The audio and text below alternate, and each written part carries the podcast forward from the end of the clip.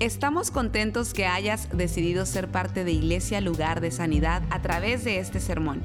Tal vez estás en tu automóvil, haciendo ejercicio, en el quehacer de tu casa o simplemente disfrutando tu día. Es nuestra oración y nuestro deseo que tú recibas lo que Dios tiene para ti. Si te es posible, te recomendamos que tomes notas de lo que Dios te hable el día de hoy. Bueno, gusto en verlo a todos. Es un gran honor, un placer que estemos juntos aquí celebrando. Eh, pudiéramos estar en otro lugar, pudimos haber escogido eh, otro, otro lugar para estar, pero hemos escogido estar aquí porque Dios está aquí. Un amigo mío hizo una canción que dice, antes de que yo estuviera aquí, ya Dios estaba aquí. Y Dios está aquí para obrar, Dios está aquí para hablarnos, Dios está aquí para, para pasarnos la mano. ¿Cuántos de ustedes necesitan a veces que Dios le pase la mano? Amén, que Dios nada más te diga, hey, todo está bien, todo está bajo control. ¿Por qué? Porque Dios está en control. Y sabe que la palabra dice que Él es nuestra roca inconmovible. Amén. Todo en este mundo se puede caer, pero Dios nunca puede caerse. Amén. Y por eso es que Él es la esperanza viva de la cual vamos a estar hablando por unos momentos. Vivimos en un mundo que está quebrantado. Vivimos en un mundo roto cosas como la política. Qué triste que la gente pone su confianza eh, cada cuatro años o cada seis años, lo que sea el tiempo que dura un presidente. La gente se llena de ánimo y dice, wow, este presidente sí que va a arreglar las cosas. Este que viene sí que ahora nos da una esperanza. Pero nosotros sabemos que, y hay muchos presidentes que son buenos en muchas partes del mundo, hay muchos hombres que han cambiado sus países, hay muchos presidentes que están revolucionando las cosas, pero la política no trae solución a los problemas de la gente. Amén. Eh, la pandemia, acabamos de, todavía estamos en, en una pandemia básicamente que ha impactado al mundo entero millones de personas han muerto y el mundo está quebrantado. El mundo no sabe qué hacer. También el malestar social, las injusticias sociales, tantas cosas que pasan, tanto dolor en nuestra sociedad. Eh, otra cosa es que muchas personas, o yo diría que todos nosotros, no podemos arreglarnos a nosotros mismos de nuestros males, de nuestros problemas, de nuestros problemas que los traemos probablemente de la infancia. No podemos arreglarnos a nosotros mismos. Así que todo eso junto, la política, la pandemia, eh, los, problemas sociales, eh, nos dice y nos muestra que la gente está desesperada por una esperanza viva. El mundo necesita esperanza. Amén. Yo quiero hablarte de eso. Yo quiero definirte la palabra esperanza. La palabra esperanza quiere decir confianza en que ocurrirá o se logrará lo que uno desea. Confianza en que se va a lograr lo que uno desea. Eso es esperanza.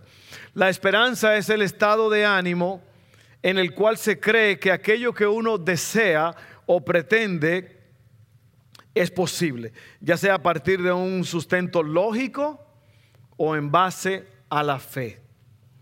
Quien tiene esperanza considera que puede conseguir algo o alcanzar un determinado logro. Las personas suelen aferrarse a la esperanza cuando se encuentran en una situación complicada. Se trata de un recurso que los ayuda o nos ayuda a no caer en la depresión, basado en la idea de que las cosas pronto mejorarán. Oiga bien, oiga bien. Esa confianza actúa como estímulo y aporta fuerza y tranquilidad. Por otro lado, cuando se pierde o resulta difícil alcanzarla, la esperanza, la vida se vuelve una ardua batalla contra los obstáculos. La esperanza, por otra parte, es la virtud, oiga bien, perdón, es una de las tres virtudes de la palabra junto a la fe y el amor. Para la teología cristiana, la esperanza es la virtud que capacita al hombre para tener confianza de alcanzar la vida eterna a través de Jesucristo. Entonces la esperanza es algo grande. Si tú no tienes esperanza, acabamos de leer que es muy probable que la depresión tome lugar, la desesperación. Cuando no hay esperanza, va a haber desesperación, depresión. Y es duro no tener esperanza. Le voy a decir de una historia, o no es una historia, es una realidad, que los científicos hicieron esta prueba, una prueba espectacular, y lo que hicieron fue que tomaron, usted sabe que en los laboratorios usan unas ratitas para, para experimentos, ¿verdad? Estas ratas de campo, que son robustas y fuertes, la pusieron a una de ellas, la primera fue, la primera prueba fue que pusieron a una, a una de estas ratas en un gran barril de agua en el cual no podían salirse. Y la lanzaron allí a esa rata. Y esta rata estuvo nadando, y dio unas cuantas vueltas, pero se cansó y se ahogó. Bajo circunstancias normales, en un río o en un lago, estas ratas pueden nadar 80 horas sin parar, sin ahogarse. Oiga bien. Pero ahí, en ese barril, estaba oscuro, en un cuarto oscuro. Allí la probaron y la rata no sobrevivió. ¿Por qué? Porque no había nada que la motivara a seguir viva. Fíjese. Segundo experimento. Tomaron a otra rata y le pusieron una, cuando la rata empezó a nadar, que se estaba cansando, le lanzaron una tablita de madera al barril y prendieron un pequeño foco en una esquina del cuarto oscuro. La ratita se subió en la, en la tablita y sobrevivió. Esa misma rata volvieron a lanzarla en el barril con agua. No le tiraron la tablita pero estuvo nadando 80 horas hasta que se cansó y murió. Se ahogó. ¿Sabe por qué? Porque esta tenía esperanza que le iban a tirar la tablita otra vez. Eso es el poder de la esperanza. Cuando una persona tiene esperanza, una persona llega lejos. Amén. Pero el mundo no tiene esperanza porque no tiene a Cristo, no conoce a Cristo. Y Cristo es lo que te llena de esperanza. Amén. Y yo no digo eso por decirlo, porque si usted conoce a Cristo Jesús, usted sabe que usted tiene vida eterna. Usted sabe que sus, pecados han sido perdonados. Usted sabe que su futuro ya está arreglado. Usted sabe dónde va a pasar la eternidad. Eh, Dios tiene el poder para sanarlo, para liberarlo, para ayudarlo en cualquier cosa que usted esté. Y finalmente la palabra dice, el apóstol Pablo dice que estar ausente de este cuerpo es estar presente con Cristo. Esa es la esperanza de gloria.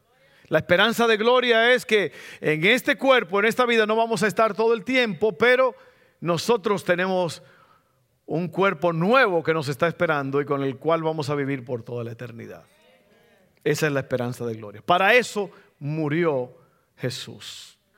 Amén. Entonces, déjame hablarte por unos momentos. Yo quiero leerte esta escritura que está en primero de Pedro 1, 3 al 5. Y dice así, mire qué tremendo está esto. Alabado sea Dios Padre de nuestro Señor Jesucristo, por su gran misericordia, nos ha hecho nacer de nuevo mediante la resurrección de Jesucristo, para que tengamos una esperanza viva.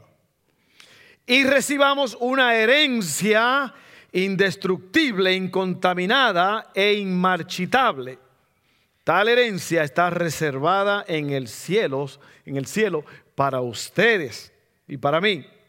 Amén.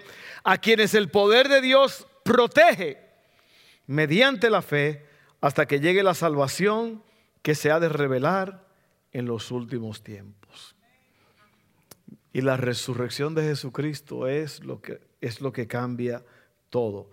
Tu éxito en la vida, tu gozo, tu victoria en la vida no está determinado por el lugar donde naciste, el color de tu piel, tu estatus social, sino por el tamaño de tu esperanza.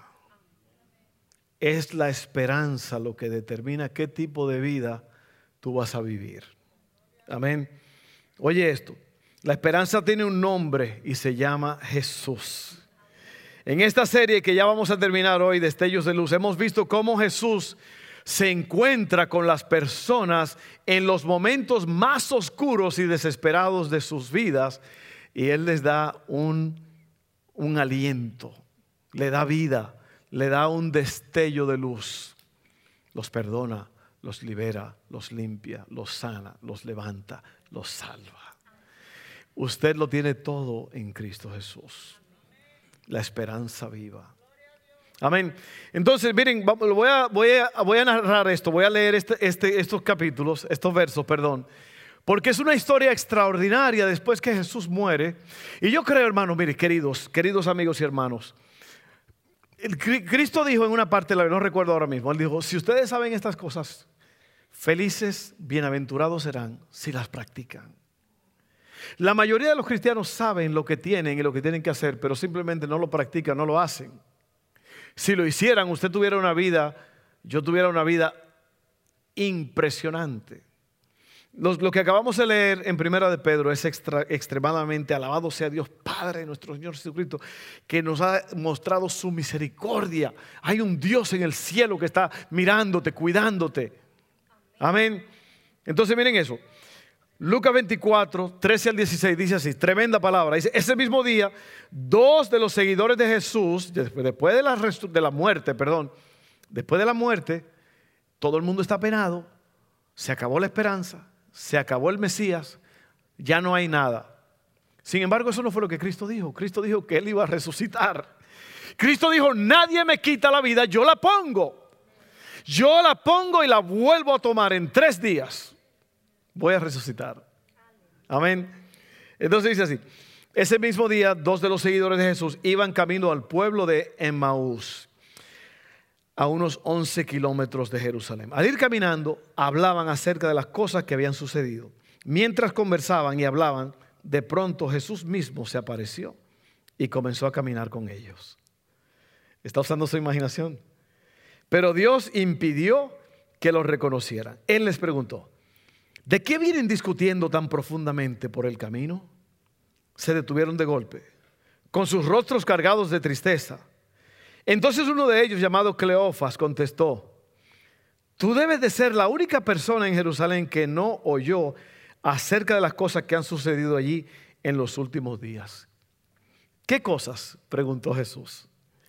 Las cosas que le sucedieron a Jesús, el hombre de Nazaret, le dijeron, era un profeta que hizo milagros poderosos y también era un gran maestro a los ojos de Dios y de todo el pueblo. Sin embargo, los, los principales sacerdotes y otros líderes religiosos lo entregaron para que fuera condenado a muerte y lo crucificaron. Nosotros teníamos la esperanza de que fuera el Mesías que había venido para rescatar a Israel. Todo esto sucedió hace tres días. Yo creo que yo pudiera poner aquí, añadir no te olvides de las promesas de Dios. No te olvides, porque mire, Dios no es hombre para mentir. Y la Biblia está llena de promesas para nosotros. Estos muchachos se les olvidó lo que Cristo dijo. Eran seguidores de Jesús, dice aquí. Y eso nos pasa a muchos de nosotros. Estamos enfermos, empezamos a, a, calcular que ya nos vamos a morir, que no hay esperanza, que se acabó todo. Bueno, el Señor es tu sanador tenemos un problema, una situación difícil, creemos que nos vamos a ahogar como esa ratita. Sin embargo, el Señor nos tira una tablita. Amén. Entonces, hermano, no, no, no te pierdas. No te aloques, no te olvides de las promesas de Dios. La vida está llena de promesas y esas promesas son para recordarlas. Porque la Biblia dice que el poder de la muerte y de la vida está en donde? En la lengua. Es lo que tú confiesas, lo que tú crees que te va a salvar. Si tú dices, me voy a morir de esto, es muy probable que te vas a morir de eso. Muchas personas dicen, no, es que esta es mi enfermedad. Esto es un problema que yo tengo. Es que yo nací con eso. Oiga, despójese de eso, eso no es suyo. Usted puede estar padeciendo de una enfermedad, pero no es su enfermedad. Mándela al abismo. Amén. Y vamos a ver esto, esperanza perdida. la esperanza perdida. Parecía que todo había terminado para los discípulos y seguidores de Jesús hace dos mil años cuando fue crucificado. Imagínense el desaliento ese viernes por la tarde cuando salieron de Jerusalén. La semana anterior habían visto a Jesús en un burro, listo para coronarlo rey, todo el mundo gritando, Osana en las alturas. Sálvanos ahora. Vino a derrocar el gobierno romano, liberar a Israel y a establecer su reino. Y ahora están cabizbajos, todo el mundo en su casa, todo el mundo triste, todo el mundo desesperanzado. ¿Por qué? Oiga bien, ¿qué haces cuando te desanimas y pierdes la esperanza? ¿Qué haces cuando tú te desanimas y pierdes la esperanza? Bueno, muchos se meten en relaciones poco saludables. Muchos se meten en una botella, no de esta plástica, pero de vidrio. Una botella con una sustancia que se llama alcohol. Cuando no les va bien o tienen desesperanza, están pasando por una crisis se refugian en un trago, en, algo más, eh, una pastilla. Usted sabía que la pastilla, el medicamento Prozac, Prozac es la pastilla más vendida en esta nación para la depresión. Por ello, la gente no tiene esperanza. Cuando usted no tiene esperanza, usted está depresivo porque la vida no tiene sabor. La palabra depresión quiere decir que te sacaron el aire. Depresión. Te sacaron la vida, te sacaron el aire. Por eso las personas deprimidas se encierran en sus casas. Muchos cierran las cortinas y se la pasan dormidos porque, porque no hay esperanza. Amén. Cuando Jesús está en la persona, todo cambia.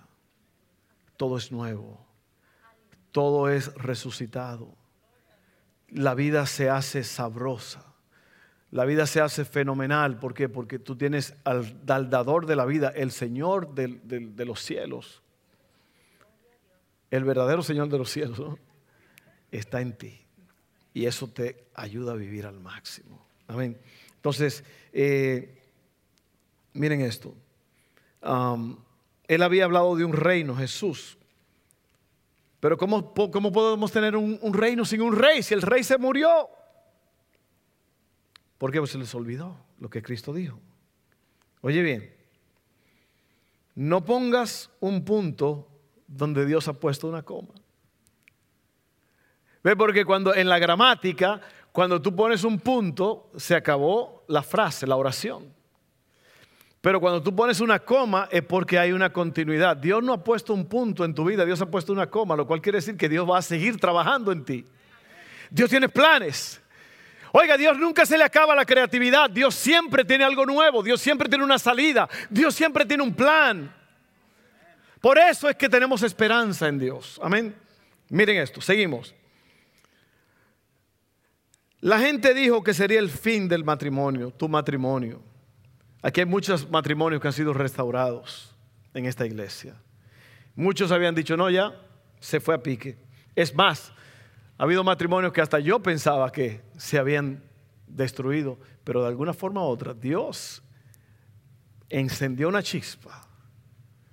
Porque Dios puede resucitar el romance en tu matrimonio. Dios puede resucitar el fuego en tu matrimonio. Amén. La solución no es otra persona, la solución no es el divorcio. Debe decirle un paréntesis. El divorcio ni es una solución ni es un problema, el divorcio es un síntoma. La gente se divorcia porque hay un problema principal. El divorcio es un síntoma, no es una solución. Por eso que la gente, personas que se han casado diez veces y siguen. Cristo le dijo a una mujer, tú has tenido cinco hombres y el que, cinco maridos y el que tienes ahora no es tu esposo. En los tiempos de la Biblia, imagínense hoy. Amén. Entonces, la gente dijo que sería el fin de tu matrimonio, de tu trabajo, de tu carrera, de tu vida. Muchos dijeron que era el final de mi ministerio hace unos años. Sin embargo, Dios dice, todavía no he terminado contigo. Tú, tú, has oído la canción del alfarero. Bueno, no es una canción, es, una palabra que eh, Dios Tú eres el barro en las manos del alfarero. Amén. El Señor te está moldeando, Él no ha terminado contigo. Deja que, y, cuando ustedes saben que cuando Dios te está moldeando duele, cuando Dios te está eh, pasando por una situación para enseñarte cosas, Él te está moldeando, Él te está, Él te está haciendo mejor para hacerte más fuerte, para hacerte más sabio cuando vengan los problemas, cuando vengan las crisis, y luego vas a poder ayudar a otros. Oye bien, Dios estuvo en control todo el tiempo en los días que Jesús estaba padeciendo, en los días que murió. Dios estaba en control. No Pilato, no los soldados, no los líderes judíos, no la multitud, como dijimos la semana pasada, ni siquiera la tumba. La tumba no pudo retenerlo. Amén. Porque Él resucitó con poder. Amén. Así como resucitó a Lázaro. Mire, el poder de Dios no tiene límites. Lázaro estaba envuelto en un sudario. O sea, te envolvían, te envolvían con unos trapos. Eso es lo que es una momia. Una momia no puede caminar, en primer lugar porque está muerta y en segundo lugar porque está envuelta en trapos, no puede caminar. Y cuando Jesús se paró enfrente de esa tumba y dijo, Lázaro, sal fuera. Lázaro salió, se cree, dicen los teólogos, que Lázaro salió suspendido en el aire. Y eso todavía da más miedo, ¿verdad? Que usted vea un burrito caminando, básicamente, envuelto. Envuelto en un sudario. El poder de la palabra lo atrajo. Cristo dijo, desátenlo y déjenlo ir. Poder de Dios. Poder de Dios. La tumba no pudo retenerlo. La tumba no pudo aguantarlo. ¿Por qué? Porque resucitó. Dios, oiga, tremendo esto. El poder de la resurrección. Lázaro tenía tres días de muerto. Su misma hermana dijo, Señor, ya el muchacho llegue. Tú llegaste tarde. Y Cristo le dijo, Marta, yo soy la resurrección y la vida. El que cree en mí, aunque esté muerto, vivirá. Abran la puerta. Y yo nada más le quiero decir a ustedes, mire, ya tres días los órganos están dañados, estado de descomposición.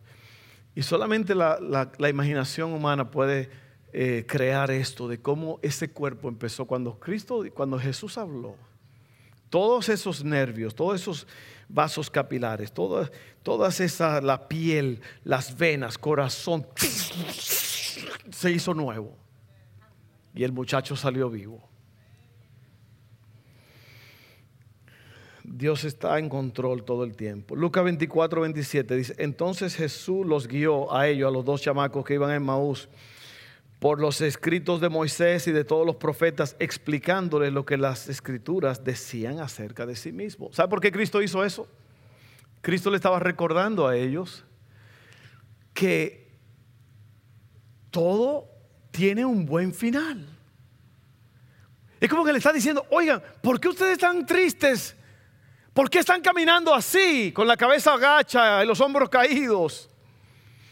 Miren lo que dice la Biblia sobre él, sobre el Salvador, que esto es lo que iba a pasar. Lo cual nos lleva al segundo punto, que es esperanza encontrada.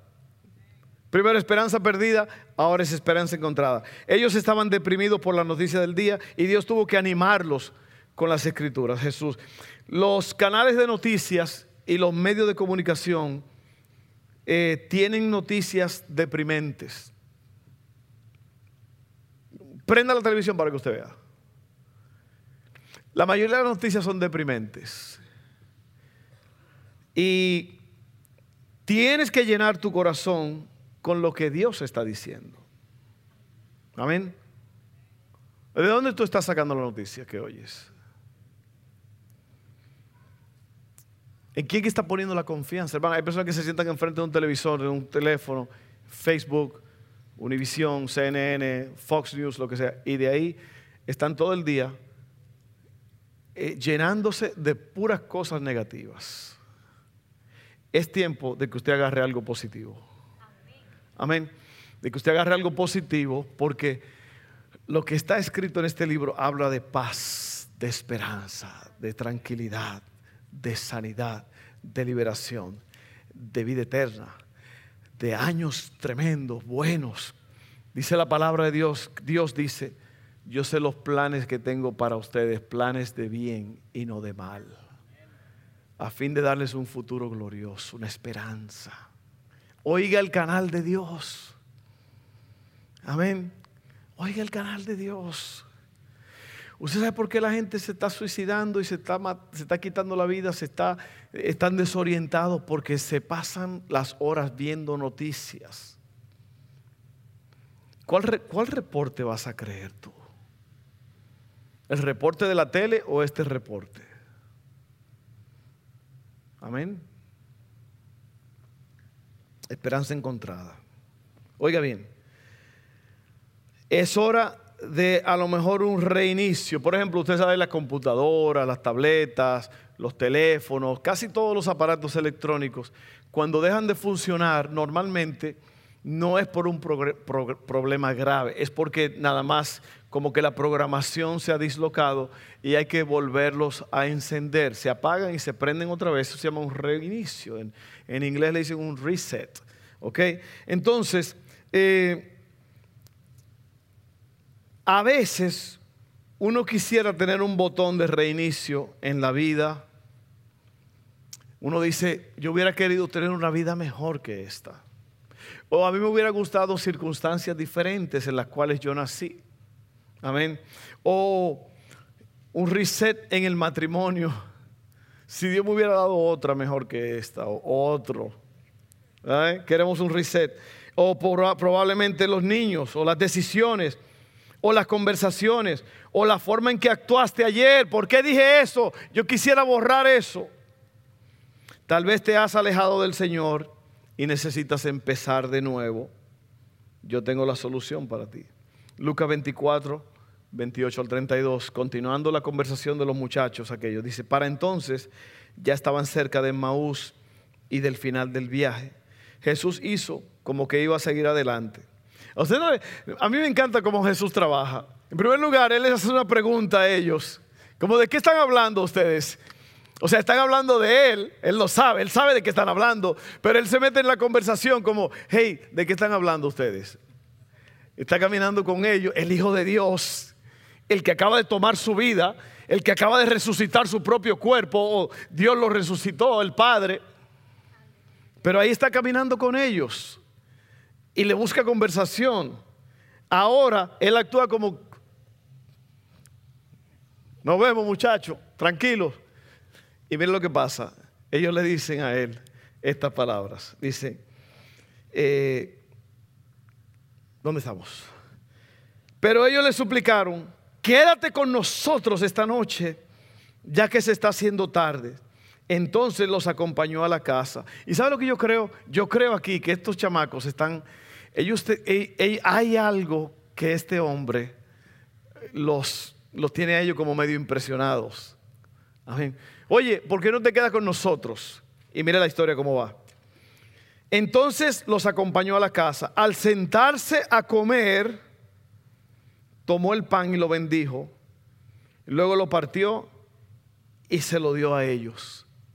Y mire lo que pasó. De pronto se les abrieron los ojos y los reconocieron, los reconocieron. Y en ese instante Jesús se desapareció. Otra locura de Jesús. Primeramente se aparece, primeramente habla con ellos, los dice esto, aquello, y ¡pum! ahora se desaparece cuando, cuando lo conocen. Dios obra de formas diferentes. Amén.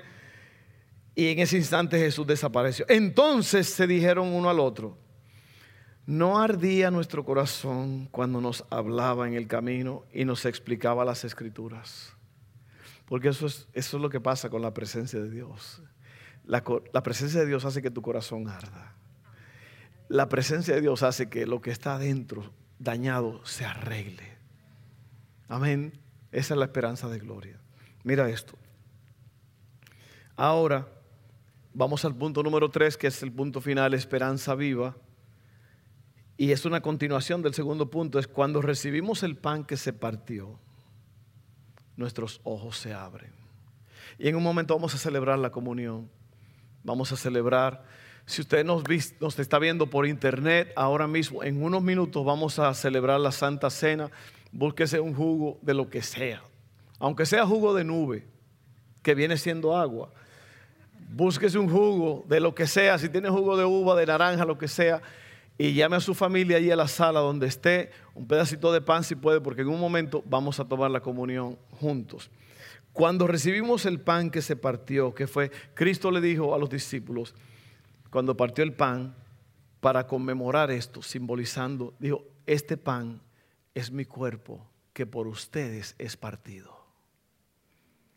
Hagan esto en memoria de mí. Amén. Entonces, eh, Jesús comenzó el viaje con ellos como su invitado, pero ahora Él se convierte en el anfitrión. Jesús está allí incluso cuando no lo ves. Puede que no lo reconozcas, pero Él sí te reconoce. Ellos salieron de Jerusalén sin esperanza, pero regresaron con una esperanza viva. Salieron de Jerusalén de una manera, pero regresaron de otra. No te vayas de aquí, de esta casa, como viniste. A lo mejor tú viniste con un problema. A lo mejor tú viniste turbado, a lo mejor viniste con una interrogante, con una incertidumbre, con una situación que tú no tienes la solución.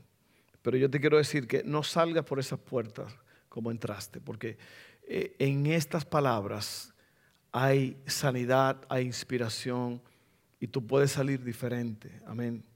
Yo espero en Dios que tú salgas diferente.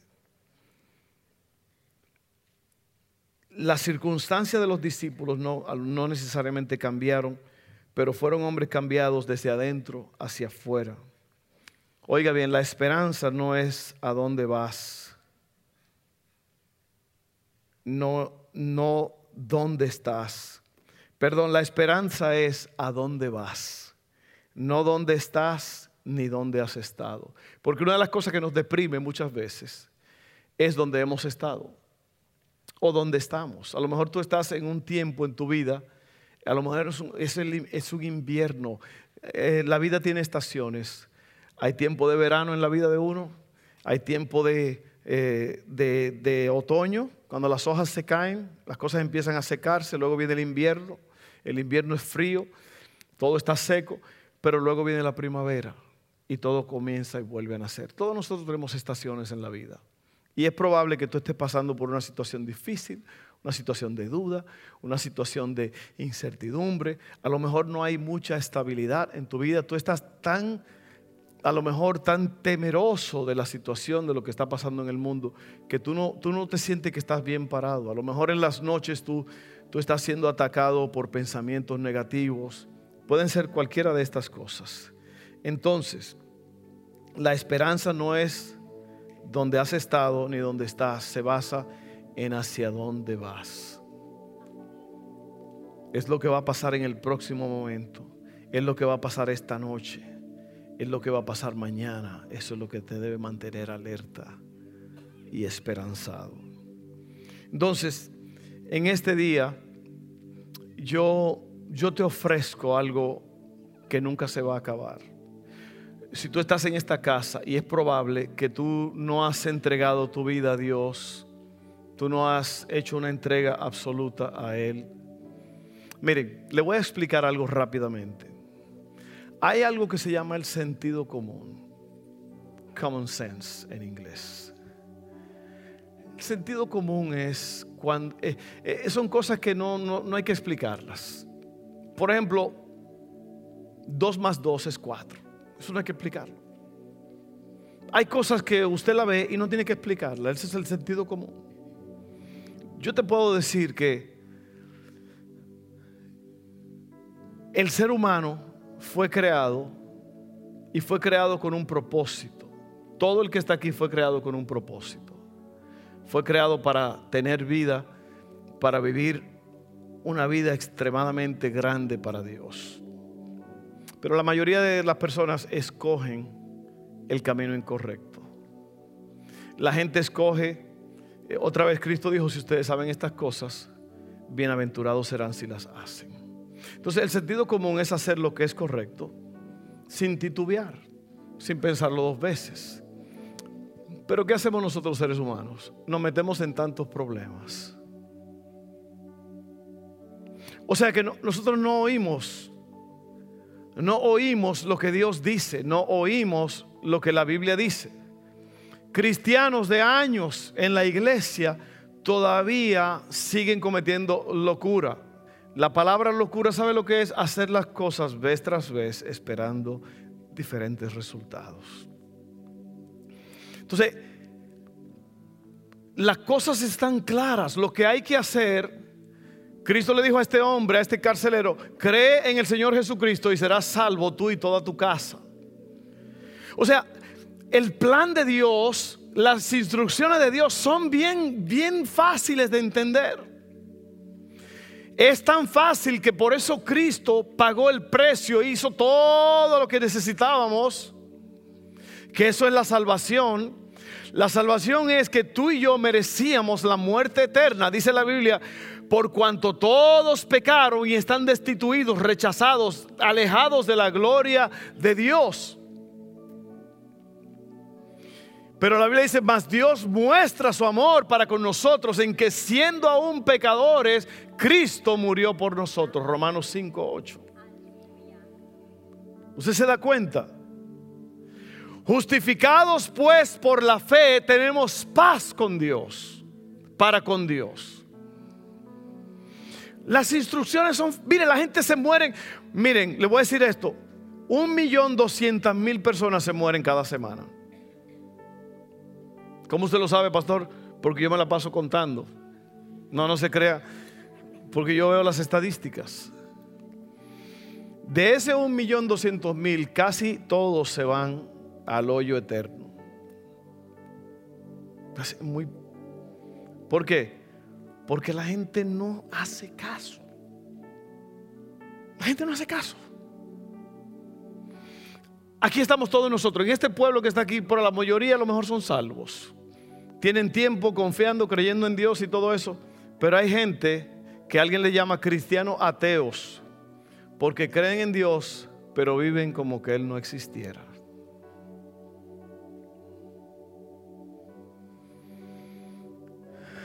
Dice la Biblia que por nada estén afanosos. No se preocupen por nada, antes bien den gracias a Dios en todo. Sin embargo, la mayoría de nosotros nos preocupamos. ¿Sí o no? Díganme algo, díganme algo. No, yo le dije que me digan algo, algo, diga algo. ¿Se da cuenta? ¿Por qué? ¿Por qué hacemos eso? ¿Por qué hay cristianos que teniendo una familia, una mujer, buscan en la calle otra mujer? O viceversa, una mujer busca un hombre. ¿Por qué la gente hace eso? ¿Por qué la gente se mete en relaciones tontas? se enamoran sin, sin propósito. Le estoy hablando de esto, hermano, porque mire, yo creo en verdad que Dios, cuando Dios, la, la esperanza tiene un nombre y es Jesús. Si nosotros simplemente cumplimos la palabra de Dios, tendríamos una vida muy feliz. Incluso hay una canción que yo escribí que dice, yo soy feliz, feliz, feliz yo soy feliz, feliz, feliz. Él me dio nueva vida. La paz que siento, Él me la dio. Y tú también puedes ser feliz. Solamente ponte las pilas. Especialmente si tú eres un robot. Ponte las pilas. Comienza a hacer lo que dice Dios. Maridos, ¿usted quiere un matrimonio extraordinario? Es muy simple. Ama a tu esposa. No estés mirando para otro lado. Ama a la que tú tienes. Amén. Dice la Biblia que esa mujer es preciosa gacela, ella te satisfaga. No es porque la Biblia dice gacela a las mujeres, pero bueno, quién sabe. No porque la gacela es elegante, es hermosa. Usted no tiene que robar. Usted no tiene que hablar mentira. ¿Para qué usted habla mentira? Si yo preguntara cuánto hablaron mentira esta semana, yo sé que muchos van a decir que sí. ¿Para qué usted habló mentira? No había que hablar mentira. Porque usted tiene celos. ¿Para qué va a tener celos? No hay que tener celos. No hay que estar afanándose ni preocupándose. No hay que odiar a la gente. Se da cuenta, pero lo hacemos. Y por eso no somos felices. No somos personas que están realizadas. Entonces, ahora yo te voy a hablar del plan, de salvación. Ya, terminamos aquí. Yo quiero que tú aceptes el amor de Dios. Porque se basa en tres cosas. aceptar, creer y entregarse. O, viceversa, creer, aceptar, entregarse. Acepta el amor de Dios para ti. Cree que Jesús murió y resucitó por ti y entrégale tu vida. Y hoy tú puedes tener un corazón lleno de esperanza. Hoy todo está listo para ti. Déjame decirte que el mundo no tiene nada que ofrecerte que te va a dar paz y tranquilidad. Nada. Otra cerveza, otro trago, otro, otro esto, otro aquello. ¿Para qué? O sea, yo estoy hablando de las personas que usan eso como, como la felicidad. Otra pastilla. Otra relación tóxica. ¿Para qué? Nosotros no fuimos creados para eso. Entonces yo quiero que tú aceptes ese plan de salvación. Jesucristo tomó tu lugar. La Biblia dice que todos pecaron, están destituidos de la gloria de Dios. El único que puede salvarnos es Jesús. Y ya lo hizo. Lo que tú tienes que hacer es aceptar ese regalo. Y una vez que tú lo aceptas, que tú crees en Él, tú empiezas a caminar con Dios. Por eso tú tienes que hacerte parte de una iglesia. O sea, automáticamente tú eres parte de la iglesia del Señor Jesús universal. Pero tú tienes que hacerte parte de una iglesia local, tienes que empezar a leer la Biblia, tienes que empezar a caminar con Dios. Amén. Y eso es lo que yo quiero ofrecerte. Y yo quiero que todos mis amigos en Facebook también, si alguien quiere hacer esta oración, primeramente vamos a orar para que Dios nos ayude a guardar estas palabras. Amén. Y luego oramos por salvación. Padre, en este momento yo te doy gloria, te doy alabanza a ti. Te bendigo por estas palabras, Señor. Hemos visto que eh, muchos han perdido la esperanza, otros las han, la han encontrado y muchos ahora tenemos la esperanza viva. Esa esperanza que no avergüenza. Y nosotros ahora te pedimos, Señor, que podamos vivir este mensaje, que podamos vivir estas palabras, que podamos ser fuertes para caminar contigo. Trae convicción ahora mismo al que no te conoce, para que se entregue a ti. En el nombre de Jesús. Amén. Entonces esto es lo que yo quiero que tú hagas. Esta oración que vamos a hacer ahora es la que determina dónde tú vas a pasar la eternidad. Porque todo el que nació en esta vida es, eterno. Todo el que nació es eterno. Nada más que la eternidad o la vas a pasar en, en la gloria eterna con Dios o la vas a pasar en un lugar de tormento. Eso es lo que la Biblia dice. Dos opciones. No hay purgatorio, eso no existe. La Biblia no habla de eso. Eso no existe. Eso fue una, un invento de hombres. La Biblia, te lo dije la semana pasada, la Biblia dice, está establecido que el hombre muera una vez y después de esto el juicio. Esta mañana, una preciosa hermana que se sentaba ahí cerca de esa puerta cada semana, cada martes, ella pasó a la eternidad con el Señor, nuestra hermana Rosa, que se sentaba ahí. No está aquí, ahora su silla está vacía. Esta mañana se fue con el Señor. Mi mamá dice, mi mamá que es muy sabia, que para, para morirse nada más hay que estar vivo. ¿Verdad que sí? Y esa mujer estaba ahí llena de vida. Cada semana venía, ella era parte del servicio de limpieza. Y nuestro corazón está triste por eso. Pero esa mujer estaba viva anoche y esta mañana ya ella no está viva. ¿Ves por qué te digo que es importante arreglar las cosas con Dios?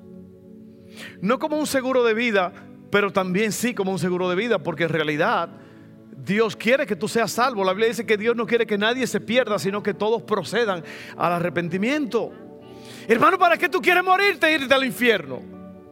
Amigo, ¿para qué tú te quieres morir? porque para, mire, se lo garantizo 100% que si usted se muere sin Cristo, usted jamás va a ver a Dios. De ahí no hay salida. Dice la Biblia en Apocalipsis, eh, ay, 19 creo que es, perdón, no, dice que todos los que no se hallaron inscritos en el libro de la vida fueron lanzados vivos al lado de fuego. El diablo, la, primera, el, anticristo, la bestia, todas esas figuras que van a ser parte del libro de Apocalipsis en los tiempos finales, todos van a estar allí. Y el que no acepte a Jesucristo como su Salvador, para allá va también. Es Cristo dijo que en el infierno, Cristo Jesús dijo, en el infierno el gusano no muere y el fuego no se apaga. Pero ¿para qué ir para allá si la Biblia dice en Juan 3 que el Hijo del Hombre no vino para condenar al mundo, sino para que el mundo fuera salvo por él? Ya la solución está. Ya Jesucristo vertió su sangre, vertió su sangre. Jesucristo pagó el precio, tomó tu lugar, pasó lo que tú debiste pasar. Jesucristo lo pasó para que tú no tengas que pasarlo. Y ahora Él te invita a que tú seas parte de eso. ¿Qué estás esperando? Porque hay gente que esta noche están pensando en darse ese otro trago, cometer ese adulterio, eh, darse, ir a otra fiesta, porque la gente sin Dios está vacía. Y quieren llenar ese vacío con otra fiesta. Toda esa gente que usted ve en Facebook fiestando y con el trago en la mano y toda esa locura, esa gente está muerta de infelicidad y están aparentando que están bien, pero están muertos de infelicidad. Vamos a orar. Porque yo me emociono cuando hablo de esto. Salvación. Vamos a hacer esta oración todos juntos ahora. Ustedes también en internet. Vamos a orar todos. Padre, dígale, Padre, en esta tarde yo reconozco que soy pecador, que estoy alejado de ti. Pero yo me arrepiento. Yo acepto lo que Jesús hizo en la cruz del Calvario. Y yo en esta tarde confieso con mi boca que Jesucristo es el Señor, que Él murió, fue sepultado, pero resucitó. Y me ha hecho libre, me ha salvado. Yo creo eso. En el nombre de Jesús. Por esa confesión yo soy salvo. Amén.